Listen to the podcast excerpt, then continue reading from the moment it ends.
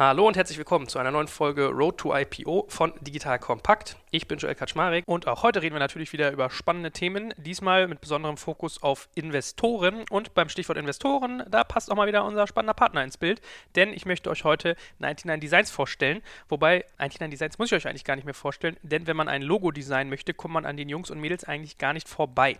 Was ist das? Eine Plattform, wo ihr sagen könnt, was hättet ihr gerne für ein Logo, was soll das kommunizieren, was für Vorstellungen habt ihr?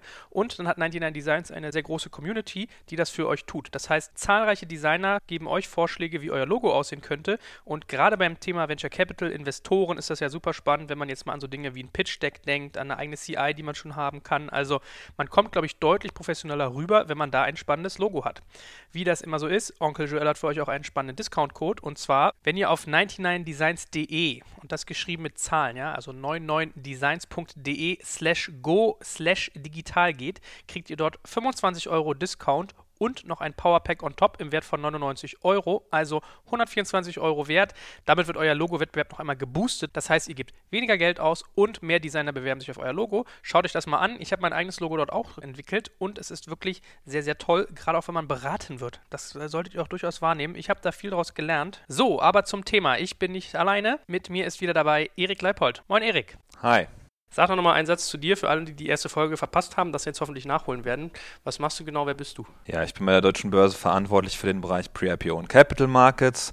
Bedeutet eigentlich, wir haben aufgebaut vor knapp anderthalb Jahren das Deutsche Börse Venture Network. Das liegt bei mir im Verantwortungsbereich. Wir haben einen Fintech Hub in Frankfurt und ich bin auch verantwortlich für den Weg zum IPO, sprich für das Listing-Geschäft und die Emittentenbetreuung. Hervorragend. Also man merkt schon, thematisch passt das sehr, sehr gut. Wir wollen nämlich so ein bisschen uns den Bereich angucken, wenn man unternehmerisch tätig ist. Vielleicht kann irgendwann ein Börsengang Sinn machen, vielleicht auch nicht, aber diese ganze Phase davor, ja, also so nicht unbedingt die Hardcore-Seed-Phase, sondern eher so dieser Mittelbereich dazwischen, der interessiert uns ja. Trotzdem wollen wir auch mal den Blick ein bisschen schweifen lassen in den Seed-Bereich, weil das hängt ja alles miteinander zusammen.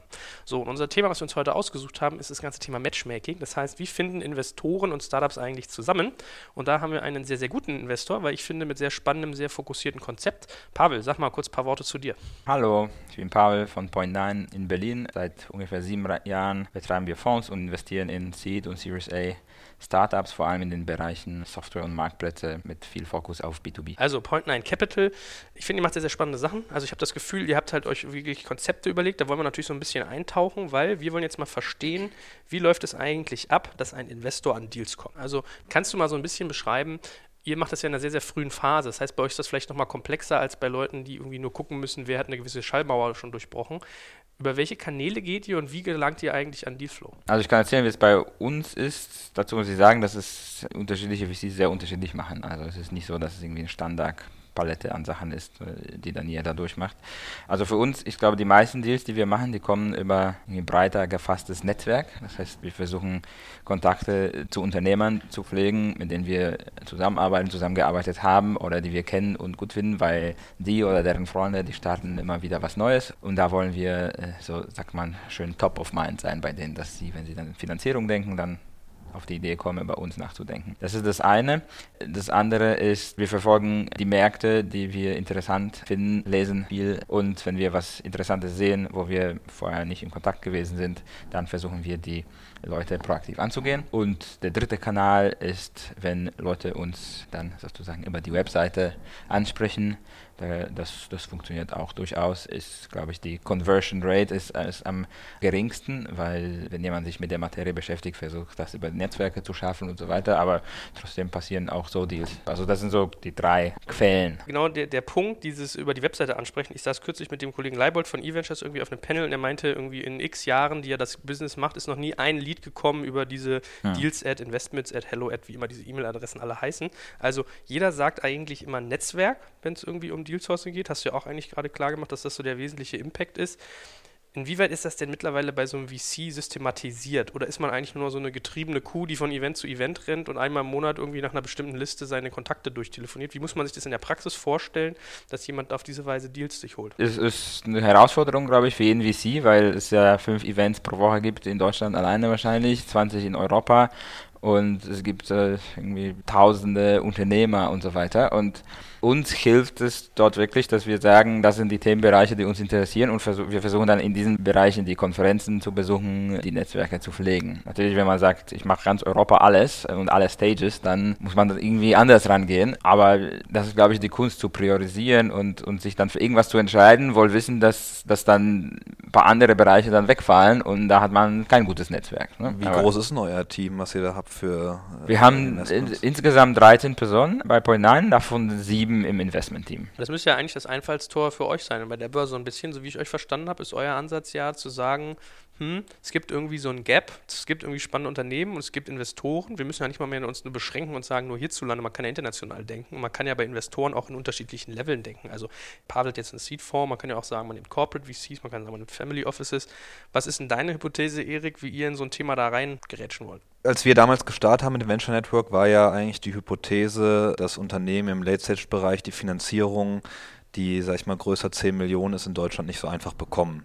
Und dass die Netzwerke der deutschen Unternehmen, der deutschen Startup-Unternehmen nicht so gut sind, gerade zu den internationalen Investoren. Und da haben wir gesagt, okay, wir bauen jetzt mal ein Netzwerk auf und versuchen, deutsche Late-Stage-Startups zu verbinden mit internationalen Investoren, um gerade diese Finanzierungslücke zu schließen.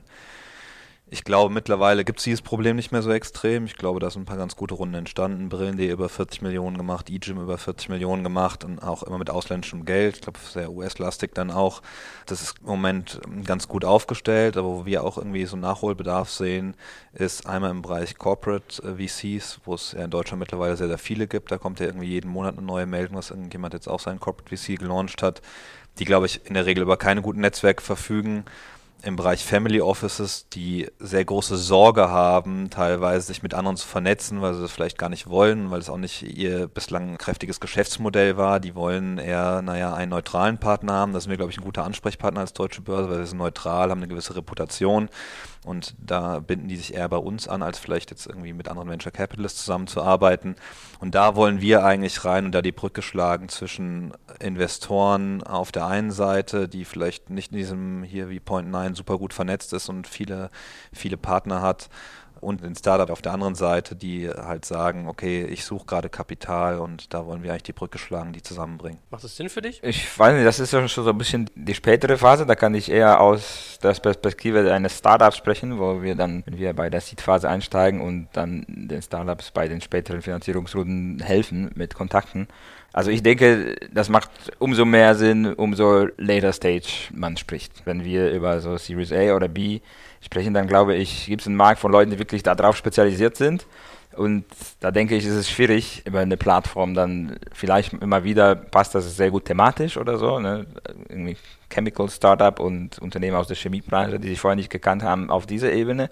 Aber wenn, wenn jemand den Markt gar nicht kennt und reinkommt und sagt, hey, zeig mir mal gute Early-Stage-Startups, dann glaube ich nicht, dass das eine Plattform ist, wo die Startups zuerst hingehen. Ne? Bin ich mir nicht so ganz sicher, weil es gibt natürlich auch Startups, ja. und die haben wir auch bei uns im Netzwerk, die sind vielleicht bootstrapped und ja. haben noch keinen Investor wie euch, also ja. verfügen über kein Netzwerk, was ihnen ja, kann, irgendwann kann, helfen kann. kann. sein. Ne? Also, äh, und gibt, also gibt es einmal die und dann gibt es ja auch relativ viele, die irgendwie Ausgründungen sind aus Universitäten, die Ausgründungen sind aus anderen Unternehmen, wo dann irgendwie eine, eine Merck oder eine Siemens sagt, okay, wir haben hier eine Ausgründung, die haben wir jetzt so und so lange finanziert, aber wollen jetzt vielleicht einen Venture Capital Fonds oder so dazu holen, der irgendwie den Sprung zum nächsten Level dem Unternehmen auch bringt, mit Kontakten und ja. vielleicht auch mit Management Education, wo du sagst, okay, du hast jetzt einen Venture Capitalist da drauf, der hat so ein Unternehmen schon mal betreut, bis zum IPO, bis zu irgendeinem Exit oder das halt wirklich valuable gemacht. Ich meine, klar, so Unternehmen, die von, an, von Anfang an irgendwie mit einem guten VC ausgestattet sind, der die begleitet und dann auch in den nächsten Runden dabei ist, Kontakte macht, da sind wir vielleicht nicht der Ich glaube, Partner. ihr seid auch, auch glaube ich, vom, von der Marktausrichtung her ein bisschen breiter aufgestellt als, als sage ich mal, wir, wo wir wirklich nur, nur Internet machen und dann im Internetbereich auch nur ganz bestimmte Bereiche, wo ich glaube, das Ökosystem wird immer besser und so. Und ich verstehe, ihr denkt das ein bisschen breiter. Ne? Aber man kann ja trotzdem aus seiner, seiner sozusagen Überlegung gerade mal so ein bisschen ketzerisch formulieren, ob bei euch dann nicht tendenziell eher der schwächere Dealflow schlummert, weil der Gute so jemanden wie ihn schon proaktiv gefunden hat. Ich glaube, damit tut man uns eher Unrecht. Also was wir jetzt im Moment ja versuchen, ist auch so ein bisschen früher die Unternehmen ans Netzwerk zu binden. Also wir haben ja uns am Anfang sehr stark spezialisiert auf diese Late-Stage-Unternehmen, die in der Regel, das ist absolut richtig, was Pavel da sagt, schon über ganz gute Netzwerke verfügen. Aber selbst da haben wir festgestellt, und sonst sonst wird es halt auch nicht oder hätte es nicht funktioniert in der Vergangenheit hier, dass viele der Unternehmen, insbesondere in den USA, überhaupt kein Netzwerk haben. Ja, und ja. auch teilweise die deutschen Investoren, die investiert hatten in den, in den Anfangsphasen, das Netzwerk in die USA auch nicht so haben. Ja. Ich meine, wir haben in Deutschland auch nicht so viele Venture Capitalists, einige aus den USA wie General Atlantic und so, die kommen natürlich jetzt auch rüber und gucken sich den Markt hier an. Aber wir haben da schon gemerkt, dass da schon viel, viel an Netzwerk entstanden ist zwischen den deutschen Unternehmen und den US-Investoren. Es hat gut funktioniert. Klar, wir freuen uns, wenn nachher dieser Markt noch näher zusammenwächst und sich da na nachher alle kennen. Aber wir glauben, wir werden immer einen Mehrwert liefern können mit so einer Plattform. Äh, Plattformen sind halt einfach unser Kerngeschäft und Transparenz in so einen intransparenten Markt zu bringen, ist aus meiner Sicht sehr sinnvoll. Was ich interessant finde, was du am Anfang gesagt hast, diese Hypothese mit 10 Millionen aufwärts und dass die vielleicht jetzt nicht mehr so ganz stimmt und da würde ich zustimmen, aber wenn du sprichst 30, 50 Millionen aufwärts, das stimmt immer noch. Und da gibt es europaweit, glaube ich, nicht so viele Fonds, die solche Tickets schreiben können. Dafür können das Corporate sehr gut machen. Und Oder Private Equity, die wir auch bei uns drauf haben, ja. Zum Beispiel, die, die, die, die gehen auch langsam in die Tech-Richtung, so oder manche auch gar nicht so langsam, sondern ziemlich schnell. So, man sieht das im Automotive-Bereich jetzt, ne? So Mobility, großes Thema und mir kommt so vor, dass sich jetzt Volkswagen, BMW und wie sie alle heißen, überbieten mit Presseerklärung, wer gerade mehr in irgendwie den nächsten Uber investiert hat.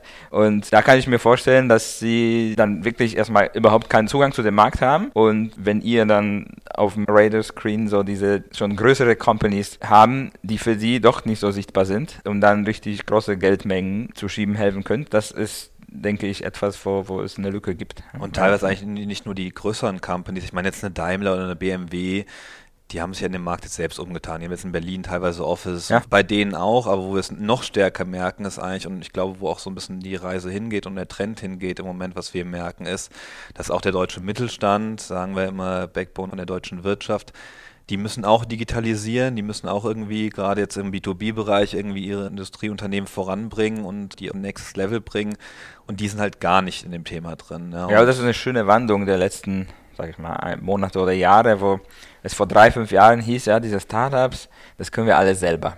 Wenn das wirklich relevant ist mit dem Internet, dann machen wir es selbst.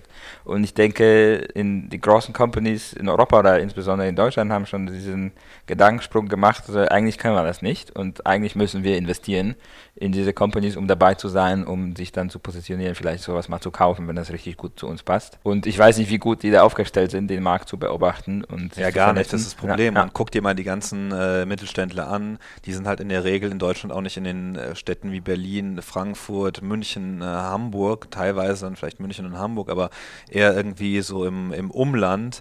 Und die haben erstmal das große Problem, die sind technologisch noch nicht so weit die kriegen kaum noch gute Talente irgendwie von mhm. den Universitäten mhm. raus, weil irgendwie wer heute äh, ein super Studium gemacht hat, hier WHU oder wo auch immer, der gründet oftmals und äh, will dann was eigenes machen. Oder alleine die Stadt, ne? man, will, man will eher in Berlin leben, als ich habe mal ein Projekt gemacht mit B. Braun Melsungen, ne? so eine riesen Company, aber irgendwie im Wald. Ich glaube, das ist, das ist ein sehr spannendes Unternehmen, aber... Und wie viel hast du davon in Deutschland? Ja, da wahrscheinlich halt viele, Tausende, ja, ja, die so, die so sind und die eigentlich auf der Suche sind, genau nach den Unternehmen, die wahrscheinlich bei bei euch dann rauskommen, die vielleicht Software as a Service machen oder was auch immer. Und selbst für so einen Investor wie euch können wir, glaube ich, gut eine Verbindung herstellen zu einem ja. Investor aus dem Corporate-Bereich, der zu uns sagt, hier, ich suche Unternehmen und das ist ja unsere Ambition. Wir wollen die, die Investoren, die bei uns auf der Plattform sind, wirklich kennenlernen, ja, und es ist nicht so, dass die bei uns auf der Plattform mhm. irgendwas eingeben, irgendwie drei Sätze, sondern wir wollen persönlichen Kontakt zu denen haben und wissen, was ja. ihr sucht oder was ihr im Portfolio habt was wir vielleicht dann auch anderen anbieten können, wo ihr dann einen smarten ja, Exit haben könnt. Ja. Also ich meine mal so die Hypothese nochmal zusammengefasst, die die Jungs jetzt haben, ja, es gibt ja viele, viele andere. Wir wollen ja so auch das Thema Matchmaking als, als sozusagen aus der Übersicht ein bisschen sehen. Die sagen halt, sie finden spannend, transnational zu verbinden, Transparenz mhm. zu schaffen. Ja. Und du sagst, in der frühen Phase ist es eher so ein bisschen eher nicht, aber sozusagen, wenn du jetzt ein Unternehmen hast, was du finanziert hast und musst dann denen helfen, bei der Series A, B, C und weiter Geld zu suchen, macht sowas dann da Sinn? Also löst das wirklich ein Problem? Also ich denke, wenn unsere Startups, die dann oft in bestimmten B2B-Bereichen unterwegs sind, wenn sie irgendwo hingehen könnten und filtern könnten, Logistikbereich, was gibt es da für Unternehmen, weil oft kennen sie sie nicht, das sind ja oft irgendwie Namen, die irgendwie versteckt sind und die nicht jetzt öffentlich sehr bekannt sind und dann, sag ich mal, Logistik, Nordeuropa, boom, wen gibt's da und wer hat da Interesse, sich mit Startups oder mit so ein bisschen Later Stage Startups zu beschäftigen, würde man auf jeden Fall sich angucken. Was dabei rauskommt, weiß man nie, aber zumindest die Option zu haben, zu schauen, welche Corporates sind da interessant. Dazu muss man sagen, mit Corporates ist immer so für ein Startup, wenn das ein potenzieller Exit-Partner ist, ist es immer so ein bisschen äh, sprechen und von lernen cool, aber Geld früh nehmen ist schlecht, weil das dann im schlimmsten Fall dir die Exit-Kanäle verbaut, wenn du schon einen potenziellen Käufer im Cap-Table hast hast. Ne? Das heißt, du willst eher für Exit am Ende optimieren und nicht schon am Anfang. Außer der Strateg, aber ich meine, Außer du strukturierst es dann so, dass er irgendwie sehr wenige Rechte hat und so, aber darauf haben sie dann auch meistens auch keine Lust. So. Mhm.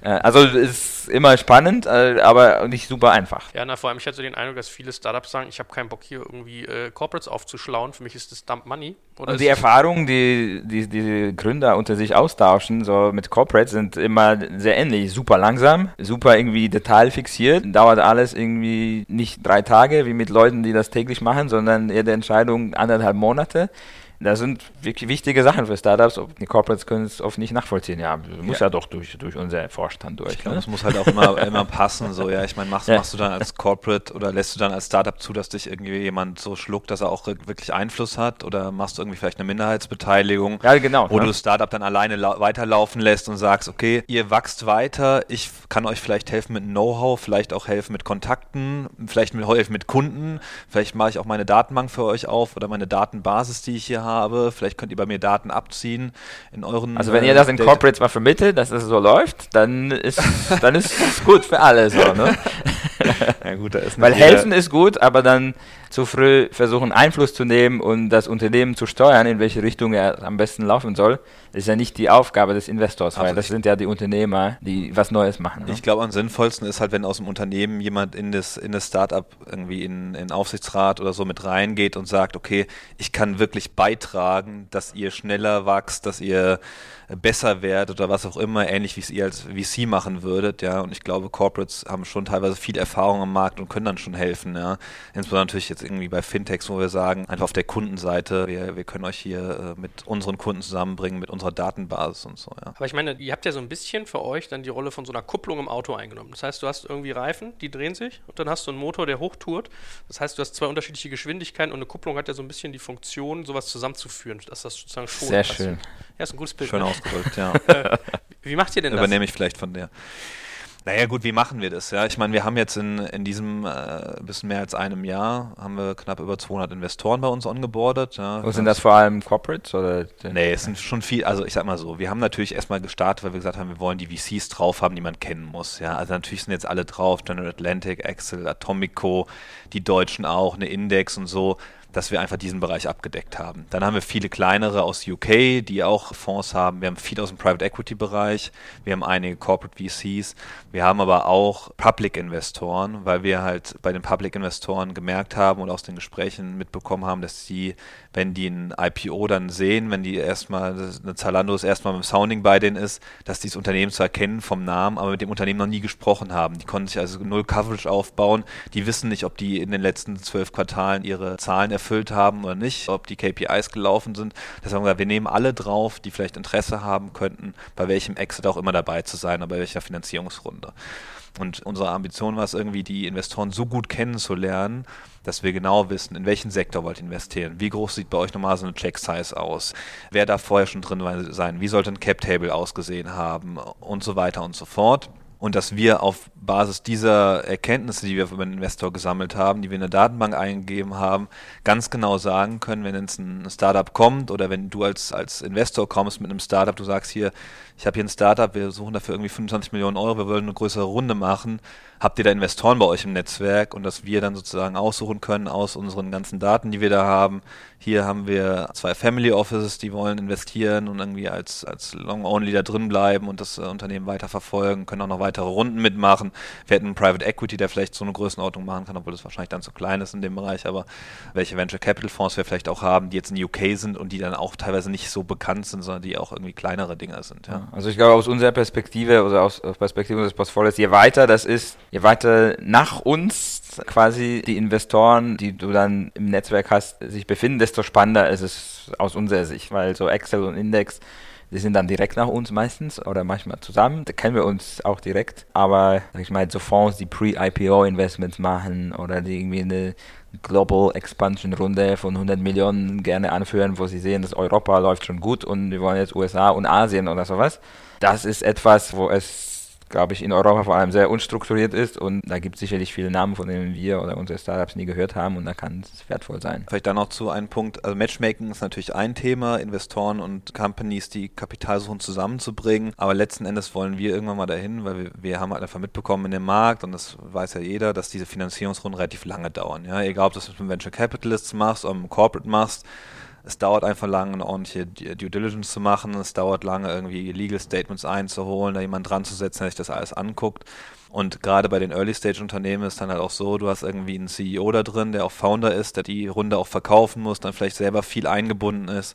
Unsere Ambition ist irgendwann mal zu sagen, okay, du kommst als Unternehmen zu uns, willst eine Finanzierungsrunde machen und wir nehmen dir eigentlich das ganze organisatorische ab, das administrative ab und kümmern uns darum. Wie wir das nachher machen, mit welchen Partnern wir das machen, weil das werden wir nicht alles selbst machen können, das müssen wir mal gucken. Und wie schafft man das, dass es mehr IPOs gibt in Deutschland und Europa von Tech-Companies? Warum gibt es nicht so viele? Gibt es nicht genug Companies oder gibt es nicht genug Nachfrage auf der Seite der Public Investors? Oder? Also ich glaube, die Nachfrage bei den Public Investors, die ist relativ gut. Wir hatten jetzt gerade den ersten Börsengang aus dem Venture Network gehabt mit VAQ-Tech, mhm. ja, okay. die haben jetzt am 30.09. ihren IPO gemacht gemacht, waren knapp 80 Millionen, die die da eingesammelt haben. Das ist, glaube ich, eine ganz schöne Geschichte. Aber diese Größenordnung an IPOs, die haben wir in Deutschland so gut wie nie. Ja, ich meine, in Deutschland ist es in der Regel so, dass ein IPO funktioniert ab einer gewissen Größe. Was ist die Größe? Man sagt so zwischen 255 und 300 Millionen Market Cap, die dann okay. rauskommt. Ja, und ich meine, die einzigen zwei, die kleiner waren, äh, auch was die Kapitalerhöhung angeht, waren Windel.de ja. und jetzt die QTech.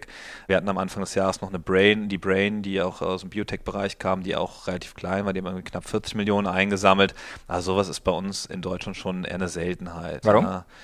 Ja, weil wir im, im Public-Bereich nicht die Investoren haben oder die Fonds haben, die in so äh, listed Companies investieren in der Größenordnung, weil die halt sagen, wir brauchen eine Mindestliquidität und eine Mindestliquidität ist natürlich bei so einem Börsengang, ja. wo du irgendwie vielleicht 100 Millionen Market Cap hast und wo du dann nicht auch 100 Millionen Free Float hast, sondern vielleicht 30, 40 Millionen Free Float, na, was willst du da investieren? Also ab 500 du? Millionen oder so macht es dann Sinn vielleicht, ne? Also, ja, oder 200, 300 okay. Millionen. Also du brauchst halt eine gewisse Größenordnung eigentlich an, an handelbaren mhm. Stücken. Ja, es muss irgendwas handelbar sein, sonst hat es bislang nicht funktioniert. Ich Aber glaube, es hat sich ein bisschen geändert. Ja? ja, ich glaube, das geht jetzt schon so ein bisschen der Trend dahin, dass man sagt, es, die kleineren funktionieren auch. Ich glaube, hier Bärenberg hat hier einen guten Job gemacht bei dem VRQ Tech.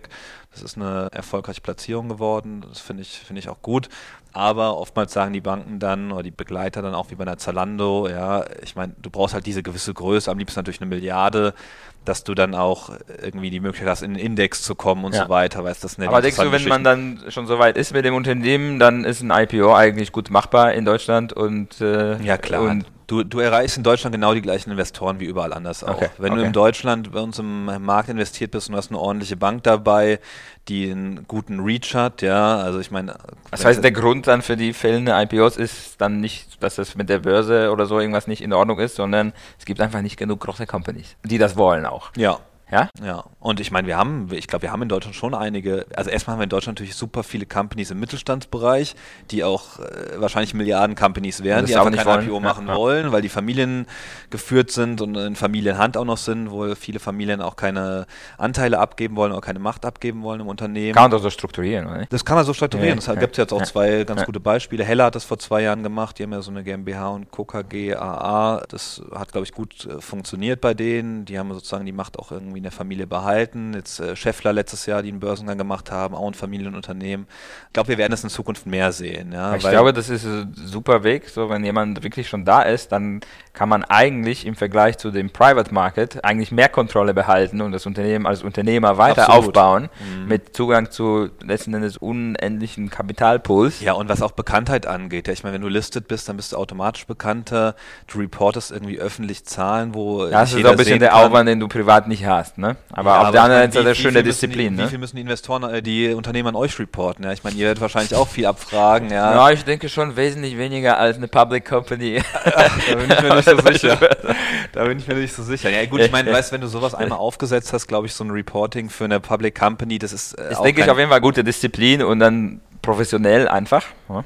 Aber ich meine, man kann ja, hat er ja recht, man kann ja trotzdem mal fragen, zum Beispiel ein Soundcloud verhandelt mit einem Twitter oder einem Spotify über eine Übernahme. Das heißt, da geht eigentlich deutsches Know-how oder deutsch-schwedisches, geht irgendwie entweder nach Schweden oder in die USA. Warum schlagen die nicht bei dir auf? Das ist ja dann so ein bisschen so der Ja, warum Vuga, die- die ganzen Gaming. Können Companies, die nicht profitabel sind, weil das ist, glaube ich, bei Soundcloud der Fall, Ja. so, oder so ein Twitter, Ja. die auch total Geld verbrennen. Guck mal, Zalando, die waren es. Funktioniert wie, sowas aber wie die in die, Deutschland, An die Börse ja? gegangen sind, waren die das erste Mal profitabel, glaube ich. Das erste ja. Quartal, ne? Das erste Quartal, schien sehr hingemanagt. Und äh, ich meine, da, Ja, da spricht ja, ja. auch in Deutschland niemand drüber, ja.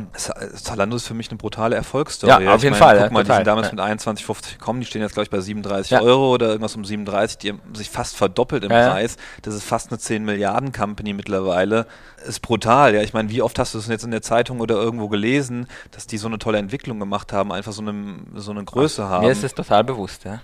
Ja, wir schon, aber ich meine, weißt darum geht's ja, Ja, nicht. Du bist in Deutschland jemand, du bist super vernetzt und du willst auch äh, Equity-Investments machen, aber wir haben einfach in Deutschland ein großes Problem, das nicht wie in den USA oder vielleicht wie in UK funktioniert, dass äh, Pri Pri- Privatanleger auch in so IPOs investieren, weil wenn das der Fall wäre, hätten wir auch mehr IPOs.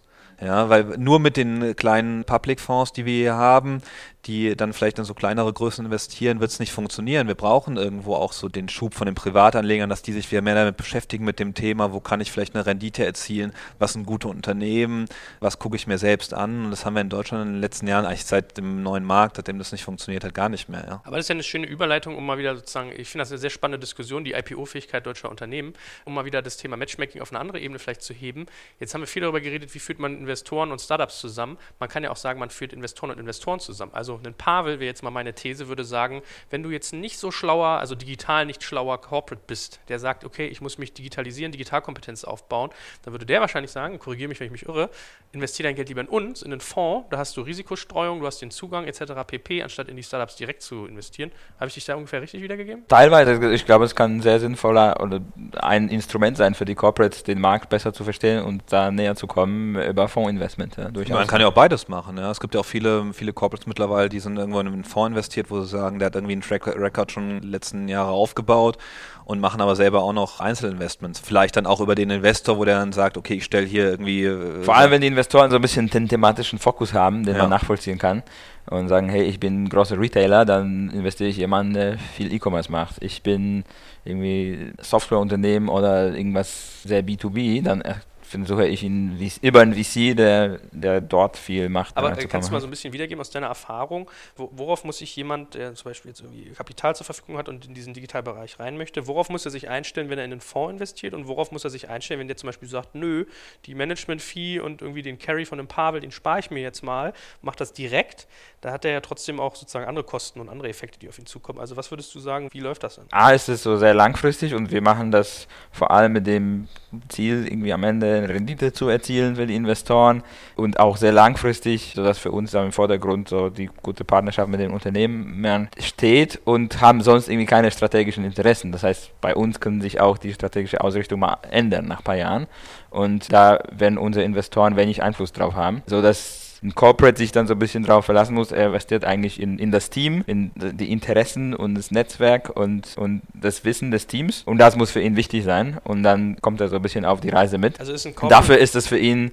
sage ich mal, sehr pflegeleicht und wir erwarten dann eigentlich nichts Großes von unseren Investoren. Die kriegen die Informationen. Wir können auch Intros herstellen, wenn sie irgendwie Interesse haben, da und da die Unternehmen besser kennenzulernen. Aber das ist, sage ich mal, sehr low effort und, und dann am Ende renditeorientiertes Investieren in bestimmten Bereichen. Wenn sie es selber machen, ist es ein ganz anderes Spiel. Da müssen sie Leute einstellen, dann müssen sie wirklich die Gesellschafterrolle auch wahrnehmen und äh, sag mal, mit Eigentum kommt Verantwortung, so, dann müssen sie der Verantwortung auch nachkommen. Was ganz anderes, glaube ich, von dem zeitlichen Aufwand ein ganz anderes Spiel. Und, und Aber von, hat man Dealflow-Zugang als, als Externer, als Corporate, der vielleicht Kapital hat oder glaubst du eher nicht? wenn man das lange macht, das dauert. Ne? Heißt, wenn du zehn Jahre als Corporate unterwegs bist, also das beste Beispiel, eins unserer Investoren, also Sapphire, ein Teil von SAP, ein sehr selbstständiger Fonds, aber wo das meiste Geld von SAP kommt, die haben sich einen Namen aufgebaut, haben auch sehr later Stage Dealflow sich aufgebaut und sind mittlerweile bekannt und spielen mit, aber das dauert Jahre und sind auch 20 Leute, die nichts anderes machen. Das heißt, wenn man frisch reinkommt, ist, denke ich, dann groß selber zu investieren, ist ein bisschen gefährlich. Vor allem historisch die Corporates, die, die steigen den Markt ein und dann, wenn er ganz oben ist und dann steigen sie aus, wenn er ganz unten ist. Das war ja letztes Mal auch so. gut. ist schon so ein prozyklischer Indikator irgendwie, das Interesse der großen Companies. Aber nach wie vor, ich glaube, das Internet verändert alle Branchen. Und, Was äh, heißt es denn prozyklischer Indikator? Also jetzt, wo alle Startups gerade auch gefundet werden von großen Ich glaube, Corporates, ja, ist das jetzt noch ist, ich glaube, der Zeichen oder? Vergleich, als wir vor sieben Jahren in Berlin angefangen haben, da war kein Fonds in Berlin und eine Handvoll Startups und jeder hat sich so ein bisschen lustig drüber gemacht und jetzt finden es alle gut eigentlich. Also jetzt sind wir im Startup-Optimismus-Zyklus eher oben als unten. Und kann sein, dass sich das bei den Corporates dann irgendwie, wenn der Markt runtergeht oder ein paar Pleiten passieren oder so, dass dann wieder die Stimmung ändert für ein paar Jahre und dann wollen sie raus und es ist viel einfacher, sich damit eine Zeit lang nicht zu beschäftigen, wenn man im VC-Fonds drin ist, als wenn man dann selber 20 Investments gemacht hat. Ne? Erik, wie ist denn sonst dein Blick? Vermittlung von Corporate Investors oder welche auch immer Family Offices an Fonds. Ist das irgendwie ein Case, den ihr bei euch abdeckt und den ihr für sinnvoll haltet? Du, wir sind ein Netzwerk, ja. Ich meine, was dann nachher daraus entsteht, das finden wir alles gut. Ich meine, unsere Ambition ist ja wirklich, dass wir hier irgendwie mehr Geld in den Startup-Markt reinschieben und das Geld, äh, von wo das nachher kommt, ist uns, naja, nicht komplett egal, aber wenn wir irgendwelche Veranstaltungen machen, Roadshows oder was auch immer, da verbinden wir nicht immer nur Startups mit Investoren, sondern auch Investoren mit Investoren. Ja, das ist schon auch ein Ziel, was wir haben. Und ich glaube, das funktioniert auch ganz gut. Ja, wir haben jetzt als Deutsche Börse unseren eigenen Venture Capital Arm auch gegründet, die selbst direkt investieren. Haben wir auch jemanden geholt, der das, glaube ich, ganz gut machen kann. Und ob man es dann so oder so macht, ich, wie du es gesagt hast, ja, man muss ja Talent oder Leute aufbauen in der Company, die es nachher auch können. Ja, ich meine, dann irgendjemand zu sagen, okay, du machst ab jetzt Investments, das äh, funktioniert halt so nicht. Ja. Ich meine, gibt es sonst irgendwie Tools, wo du sagen würdest, äh, die nutzt ihr aktiv? Ich meine, AngelList hast du vorher erwähnt. Das ist für uns eine Quelle, wo wir dann schön filtern können. So hier SaaS Companies Europa und dann gucken wir immer wieder drauf. Gibt es irgendwas, was wir nicht gesehen haben bisher? Was gibt es noch für Tools? Es gibt viele so diese Market Screening Tools, nutzen wir manchmal, aber so Plattforms, um Startups zu finden. Und so klassische Performance-Tools aus dem Marketingbereich, dass du zum Beispiel irgendwie dir so App-Rankings anguckst oder. Also ja, ja, solche Sachen schauen wir. App Annie haben wir eine Zeit lang genutzt, um so App-Performance zu sehen. Was benutzt ihr an Datenbanken? CB Insights oder was macht ihr? Also das haben wir viel ausprobiert und das ist alles irgendwie nützlich, aber selten. So. Ja. Wir haben jetzt, glaube ich, im Moment eigentlich keine Subscription, die läuft. das ist immer ein Jahr Test. Wie oft haben wir es jetzt genutzt? Zweimal. Äh, war das irgendwie sehr hilfreich? Hm, vielleicht. Aber wir probieren die Sachen immer wieder aus und da, wenn sich etwas als sehr gut ausstellt, werden wir das natürlich machen. Was glaubst denn du, Erik? Ihr macht ja ein Marketplace im Prinzip, Angebot und Nachfrage zusammenbringen. Was für Tools über das reine Matchmaking hinaus machen da Sinn? Also geht es genau um sowas, Reportings oder noch irgendwelche anderen Geschichten? Nee, gut, am liebsten, ich meine, wir haben auf der Exchange-Seite oder die Deutsche Börse so aufgestellt, dass wir eigentlich die komplette Value Chain abdecken, also vom Handel, Clearing, Settlement, Custody, also wir machen eigentlich alles. Du kannst die Aktien bei uns handeln und alles weiterverfolgen. Natürlich würden wir auch ganz gerne unseren Marktplatz so ausbauen, dass ein Investor, eine Company zu uns kommt und wir den kompletten Funding-Prozess abbilden, ja, und ab anbieten können. Auch, dass wir einen Datenraum haben und so weiter, dass wir vielleicht auch dem Investor irgendwie automatisierten Prozess bieten können, wo eine Company drüber die irgendwie monatlichen Reports oder so an den, an den Investor schickt, wo ein Investor sagt, okay, ich habe hier alles drauf, ich habe hier eine Plattform, wo ich eigentlich alles tracken kann, wo ich meine ganzen Investments drin habe. Das wäre schon unser großes Ziel, aber ich glaube, das ist ein, ein, Prozess, der noch ein paar äh, Jährchen dauern wird. Ja. Hervorragend. Dann danke ich euch ganz, ganz herzlich für das die war's, Zeit. Ja? ja, hast du noch ein paar Themen, die wir noch anschauen? ja, irgendwie ist vergessen? schnell gelaufen, mein Eindruck. Ja, Ja, 38 Minuten. okay. On the point. Ja, genau, wie, wie das deinem Namen gerecht werdend. Ansonsten an alle da draußen, die sich das heute angehört haben, ich hoffe, euch hilft das auch sehr und ihr habt auch ein bisschen Spaß dabei, auch wenn es um ernste Themen geht. Wenn ihr uns eine Freude machen wollt, geht zu iTunes und schenkt uns eine 5-Sterne-Bewertung, weil nur 5-Sterne-Bewertungen helfen. Damit können wir mehr Leute erreichen, hoffentlich mehr Leuten helfen, spannendere Inhalte machen. Also, das würde uns sehr freuen. 5 Sterne bei iTunes. Vielen Dank an euch. Ansonsten finde ich das auch sehr, sehr schön, dass ihr mal richtig aktiv diskutiert. Das ist ja, zeigt ja, dass das Ganze irgendwie, irgendwie einen Nerv trifft auch, ne? Von daher Das stimmt, ja. danke ich euch ganz herzlich. Cool, Danke. danke dir.